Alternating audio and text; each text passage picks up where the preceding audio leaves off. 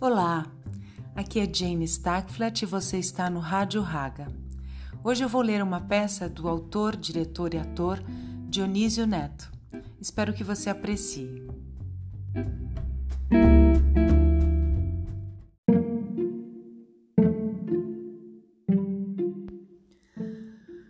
Nos dias em que eu não tenho nada para fazer, eu acendo um incenso de sândalo que comprei na 25 de março das mãos de um camelô tão lindo, que me cortejou tão delicadamente, que me deu vontade de cantar o mantra do amor e passar o resto do meu dia admirando aquela boca carnuda, mesmo que fosse no barraco onde ele mora, para lá do Jardim Ângela. Nos dias em que não tenho nada para fazer, eu preparo um banho de ofurô e libero minhas toxinas a 40 graus, de uma sensação de retorno ao útero materno de onde eu nunca deveria ter saído. Nos dias em que eu não tenho nada para fazer, eu penso na morte, mas eu não queria pensar.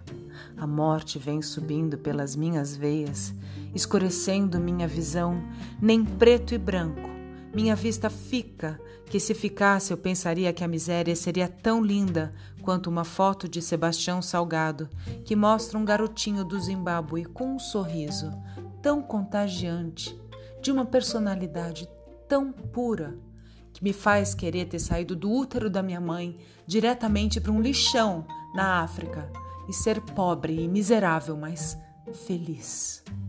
Principalmente se Sebastião Salgado me fotografasse e eu pudesse refrescar o pensamento de alguém, devolver a alegria a uma manhã triste e cinza como eu vejo hoje.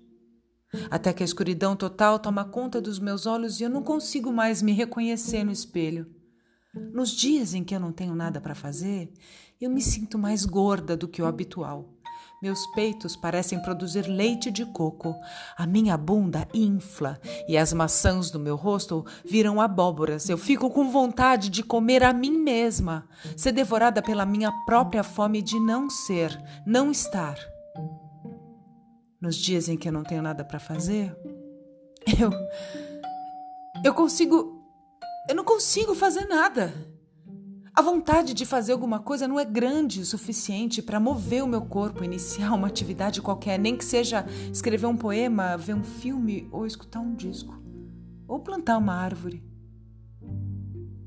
Nos dias em que eu não tenho nada para fazer, eu vejo que a culpa católica mora na mais profunda e desconhecida região da minha alma que eu quero me mutilar mesmo sem querer, ser pendurada numa cruz e que meu sangue caia no solo e que o solo fique sagrado e seja fértil para que uma árvore mais sortuda do que eu nasça, cresça e reproduza frutas benignas que alimentarão um camelô de boca carnuda, que alimenta e faz galanteios a uma dama que compra incensos de sândalo para perfumar o ar poluído dessa cidade feia e linda.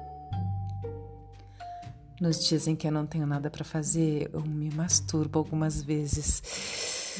Ai, quando eu me masturbo, eu penso ir a um clube de swing com meu namorado e ser devorada pelo namorado de outra e que essa outra me devore e também devore meu namorado e que ao final de tanto êxtase eu descubra o que eu sempre soube: que meu namorado é insubstituível e que eu sou insubstituível.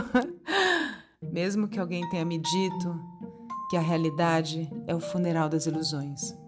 Nos dizem que eu não tenho nada para fazer, eu inicio livros, tanto na leitura quanto na escrita, mas eu não consigo terminá-los. Nos dias em que eu não tenho nada para fazer, eu rezo para que os deuses façam um shiatsu na minha alma cigana e que eu seja transportada para um reino mais onírico que nem Fellini, nem Glauber, nem Buñuel, nem David Lynch, nem Rodrigo Grunfield jamais sequer puderam sonhar. Que lá uma multidão de anjos sinceros chame meu nome com uma voz tão doce e melodiosa. Jane, Jane. que meu corpo se anime de novo e devolva uma alegria e uma fé tão simples, intensa e verdadeira, que minha mão volte a ter vontade própria e que eu volte a ser senhora absoluta do meu destino e que eu siga o meu caminho perfumado de incensos de sândalo, vestida num algodão de uma maciez de pêssego até que, jogada ao maravilhoso acaso das esquinas dessa minha vida acertante, Sebastião Salgado me flagre cantando uma melodia tão harmoniosamente clássica e que eu me transforme numa imagem mágica capaz de ressuscitar almas vagabundas perdidas em ciclos viciados de um nada assassino e que todas repitam de uma forma única, inédita exclusiva, que a vida é doce, a vida é eterna e a vida é aqui e agora. Trecho da peça O Lereu Lará, de Dionísio Neto, uma montagem linda que fizemos no cabaré O Inflamável, na Santa Cecília, ali na rua Maria Borba, atrás do Mackenzie.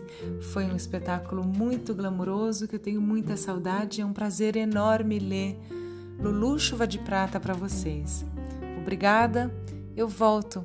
Uma hora eu volto de novo lendo outros textos de outros autores, pedaços de peças, trechos, livros, poemas. Espero que você tenha curtido e você compartilhe com seus amigos. Muito obrigada.